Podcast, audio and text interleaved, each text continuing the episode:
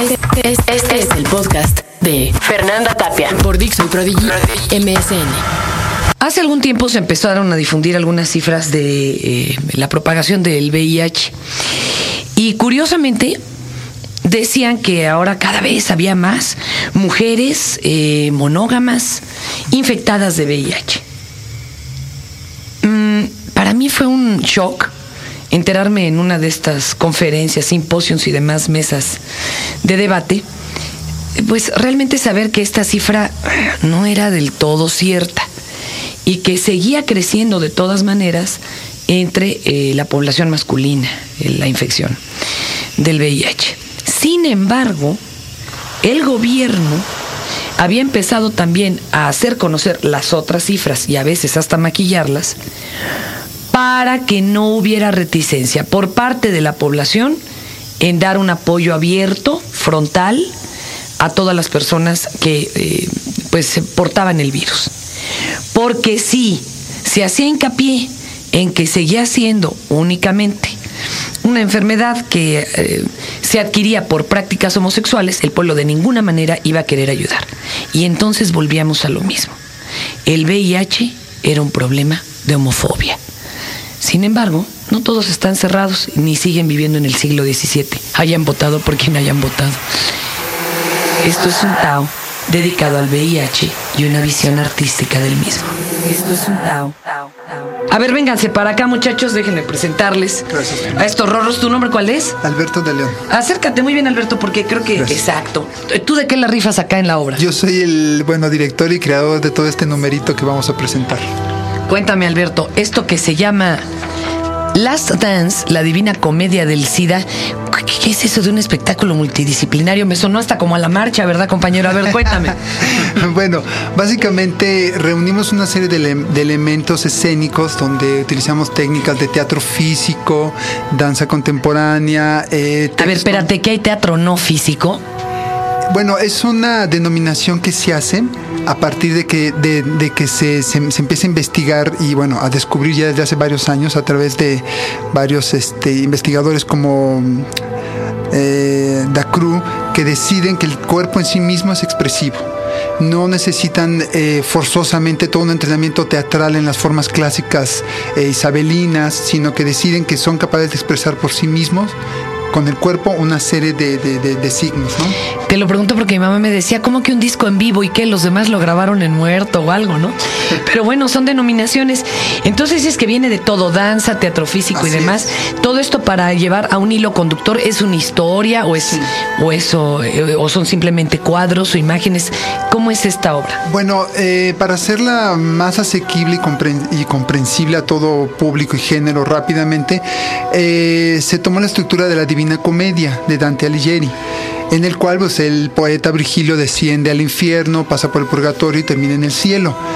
Yo decidí que era una estructura conocida, clara, eh, que respondía a cánones clásicos y que podía expresar de una manera rápida y breve parte de la problemática del SIDA, ¿no? que es una problemática, como todos mencionaron al principio, amplísima realmente, que abarca sectores, poblaciones, países desde épocas distintas, este, con reacciones y connotaciones completamente distintas, ¿no? Pero sí es un problema gravísimo, nada más, eh, para no entrar en el reino de las cifras, que no es lo nuestro, pero hay más de 40 millones de infectados actualmente, ¿no? No, no es cualquier cosa.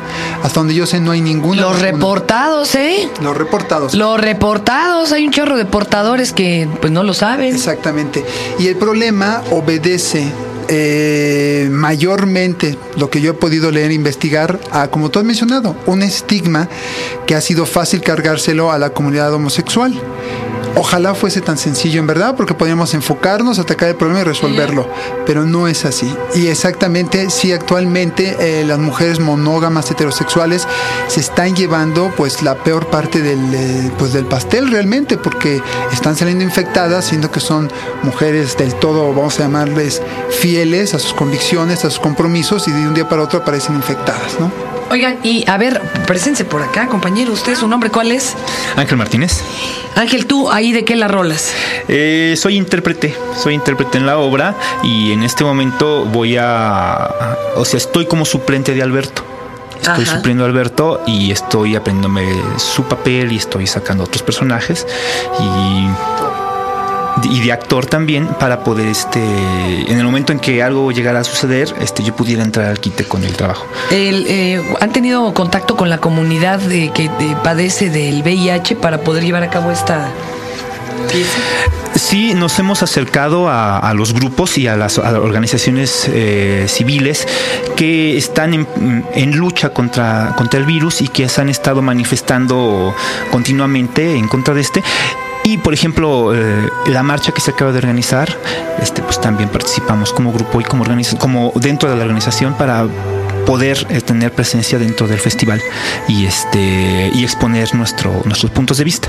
A ver, y acá está dama, por favor, véngase para acá, preséntese. Bueno, mi nombre es Rosana Padilla, yo soy bailarina, en este caso también bailarina suplente, y bueno, eh, ha sido una labor muy ardua, eh, no nada más por el hecho de que sea, bueno, en mi caso que soy suplente, sino también el verlo con mis compañeras y compañeros, porque efectivamente al realizar una obra que, que toca el tema que es un tema muy controvertido, implica todo un proceso de eh, asimilación para poder realmente proyectar y demostrar, en este caso, al público lo que se quiere, que es de alguna manera lo que busca Last Dance, Last Dance es tener un recorrido por la historia del SIDA a manera de la Divina Comedia, como lo lo mencionó aquí el ¿Y es de la historia personal en el SIDA o de la historia de cómo se fue dando el fenómeno? Ven para acá. Sí, ¿De cómo se fue dando el fenómeno? Sí, mira, em, yo hace tiempo, bueno, hay Peter Brook, que es un director de teatro, dice una cosa muy sencilla, muy clara. Dice, todas las obras ya habitan en la cabeza del creador, más bien esperan el momento para salir. Creo que en este caso se, se, se amolda perfectamente, ¿no? Yo tenía mucho tiempo tratando de hablar de esto, pero era tan complejo que no, no le llegaba por dónde. Y además ha habido expresiones rarísimas como la serie de Angels y de bueno, cuánta idea no se nos ocurra. Pero me refiero, este recorrido, como la Divina Comedia, ¿no? Que lo hacen en Dante y Virgilio y demás, es un recorrido personal a lo largo desde que te infectas hasta que, bueno, entrega uno el equipo o es, el, o es la historia de cómo ha ido evolucionando la visión de la humanidad hacia los infectados de VIH. Yo definitivamente considero que es la historia. La historia. Es la historia porque meterse en un recorrido son tantas implicaciones, Fernanda, que de veras no acabaríamos. Y si nos dices brevemente cómo han sido los pasos o fases de esta historia, sí. cómo ha ido reaccionando el mundo desde ese Rock Hudson, ese Freddie Mercury, que fueron así como personajes públicos, que fueron un mazazo en la cabeza y nos dijeron, ¡Ey, volteen! Esto es real, ¿no? Ajá. Sí, bueno, brevemente, en nuestro recorrido por el infierno, el poeta, que en este caso lo sustituimos por un DJ de discoteca, baja al infierno. El infierno yo lo ubiqué en la época disco, en la época de los 70 finales de los 70 donde si bien es muy cuestionable que surgió la epidemia, porque hay una cantidad de teorías inacabables, este, es cierto que ahí empezó a agudizarse el, el problema en la comunidad gay de Nueva York, San Francisco y Los Ángeles. Entonces escogimos la época disco, utilizamos música disco, la, la este, deconstruimos de alguna manera y ahí enfocamos el problema, el nacimiento del, del auge de la pandemia. Posteriormente vamos a un este, purgatorio, en, este paralelismo que, que, decidimos establecer con Dante Alighieri y la Divina Comedia. Y en el purgatorio yo trato el tema de los genocidios que han sucedido en las sociedades modernas desde 1900 a nuestra época muy delicado porque de repente dice uno, ¿qué tiene que ver genocidio con SIDA? Entre muchas de las teorías he sabido que se habla de SIDA como un arma de destrucción este, biológica. Bueno, la teoría del complot, y esta no es del pobre López Obrador, ¿verdad? De decir por qué ¿Por qué precisamente en África empieza, verdad, en una población extremadamente pobre, eh, negra, uh, y luego entre homosexuales ahí piensa uno como que en la ultraderecha cabalgante, ¿no? Exactamente. Nada más para, para ilustrarlo, los, los virólogos norteamericanos inmediatamente se apresuraron a calificarla como la enfermedad de las cuatro Hs, que era heroinómanos, homosexuales, haitianos y este... Mm, ahí se me va una. Hemofílicos. Entonces volvemos desde ahí ya se decide cuadrar la enfermedad y empatarla con estos grupos, ¿no? Desfavorecidos. Y las repercusiones mundiales fueron terribles. Ahora, volviendo al genocidio. Mi, mi personal punto de vista y como artista es, después de una serie de investigaciones que yo realicé en varias áreas sociales, antropológicas, mi punto de vista es que sí hay un origen muy cuestionable de esta epidemia, ¿no? Todavía hay gente que, y, y, y gente, científicos muy respetables obviamente, que defienden la teoría de los monos verdes. Lo que yo he podido estudiar e investigar no, no concuerda, ¿no? Y bueno, finalmente es un humilde punto de vista. ¿no? Bueno, ¿y qué me dices de toda esta gran teoría? Ustedes pueden meterse al internet y encontrar cualquier cantidad de información de quienes dicen que los medicamentos que actualmente se usan ni siquiera curan que son los que provocan los primeros síntomas realmente que luego se le achacan al síndrome. Pero son una cantidad de corrientes eh, abrumadoras. Seguimos en una gran cortina de humo. La obra, ¿a qué conclusión llega o, o, o con qué herramientas nos da eso, finalmente? Eso es muy importante que lo toques porque, bueno, después vamos al cielo, perdóname ya para acabar esta, esta breve semblanza, vamos al cielo y el cielo para mí es, otra vez volviendo a las investigaciones, eh, descubrir que la gente infectada ni siquiera quiere en muchos casos curarse, sino ser reinsertada en la sociedad, amada en la sociedad y que se le dé un lugar y decir, no soy ese ser perverso degenerado que la gente, eh, que, que, el estigma se esfuerza en ponerme, ¿no? Que por andar de degenerado me infecté, no es así de sencillo, ¿no? Entonces nuestro cielo es este lugar donde se puede reivindicar a la persona y decir, soy una persona como tú que se infectó y no lo deseaba, ¿no? Y la obra en qué termina? Eh, termina en una reflexión que, que yo hago, en donde me pregunto, ok, genocidio o no genocidio, sida o no sida, ¿qué está pasando con la sociedad? ¿Por qué no estamos siendo solidarios y apoyándonos unos a otros? ¿Por qué estamos tendiendo a la guerra, a la invasión, a la destrucción, a la descalificación? En vez de preguntarnos hacia dónde está yendo, a lo mejor parece que no viene al caso con cambios climáticos, con crisis políticas. ¿Qué le pasa al, ser humano y cuál es su responsabilidad en este siglo XXI? ¿no? El SIDA es una epidemia que puede ilustrar este gran drama, ¿no? este, este divorcio de la sociedad entre la iglesia, eh, la sociedad, las farmacéuticas, el afectado. Vivimos en un caos muy fuerte que hay que enfrentar, ¿no?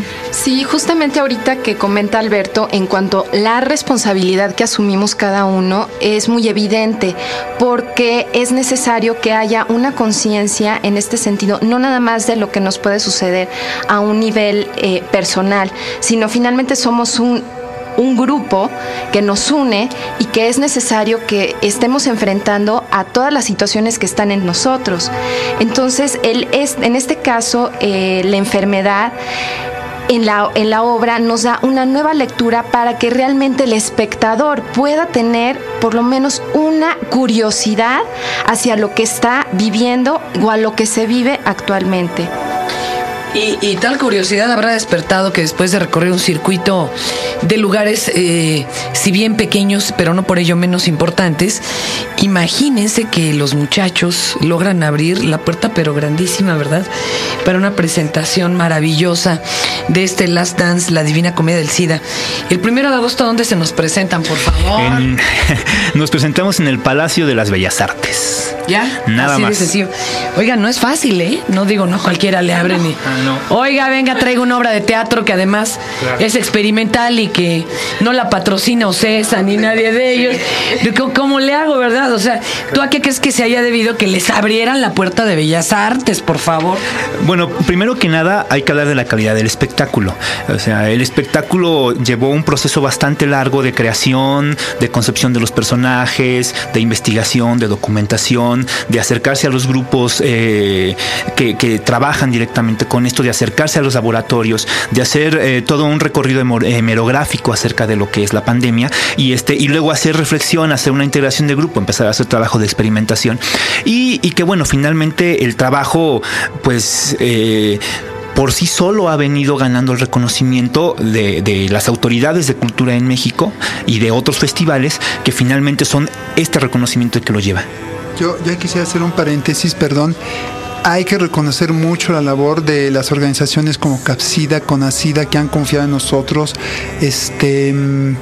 FONCA, obviamente, por el apoyo para, el, proyecto de conversión, pero esas organizaciones se dedican específicamente a esta área, porque se han tomado la molestia de venir a ver el espectáculo, de calificarlo, de darnos sus críticas positivas, negativas, y por supuesto que las hemos aceptado, las hemos discutido, y al final ellos muy noblemente nos han dado su apoyo, eh, cosa que pesó mucho para que nos abrieran las puertas del Paso de Bellas Artes, y cada vez de alguna manera también avalúa el espectáculo, que no es un espectáculo ligero, irresponsable ni frívolo, Digo, es un tema muy delicado, donde hay gente muy involucrada, ¿no? Eh, pues yo me, resta invitarlos. La verdad, eh, decía, eh, bueno, decía un gran dramaturgo mexicano que para que iba uno a ver cosas de la vida real al teatro, bueno, es una forma de verlas, pero desde otros ojos. Es, es sumamente interesante. Primero de agosto a las 8 de la noche, Palacio de Bellas Artes, Las Dance, la Divina Comedia del SIDA vale mucho la pena y pues vayan comprando sus boletos. Se pueden comprar con antelación, ¿no? Como bien accesible. A ver, un precio bien accesible, eso nos gustó mucho. Es un precio bien accesible. No es como concierto Luis Miguel de a tres mil varos adelante. Espectáculos de comedia carísimos que luego se llevan unas sorpresas. No, es un espectáculo muy accesible. El, boleto más caro cuesta 150 pesos, ah, lo cual de verdad es un regalo para la sala más importante de México y va así descendente hasta los 60 pesos. Pues ahí está. Ahí está. Vayan, vayan en grupo y luego discútanlo. Eso es muy inquietante normalmente. Luego uno descubre que no conoce tan bien a los que tiene alrededor como uno cree. Eso es bien interesante. Chicos, muchas gracias. Gracias. Y vayan a Last Dance, la divina comedia del cine. Acabas de escuchar el podcast de Fernanda Tapia por Dixon Prodigy MSN.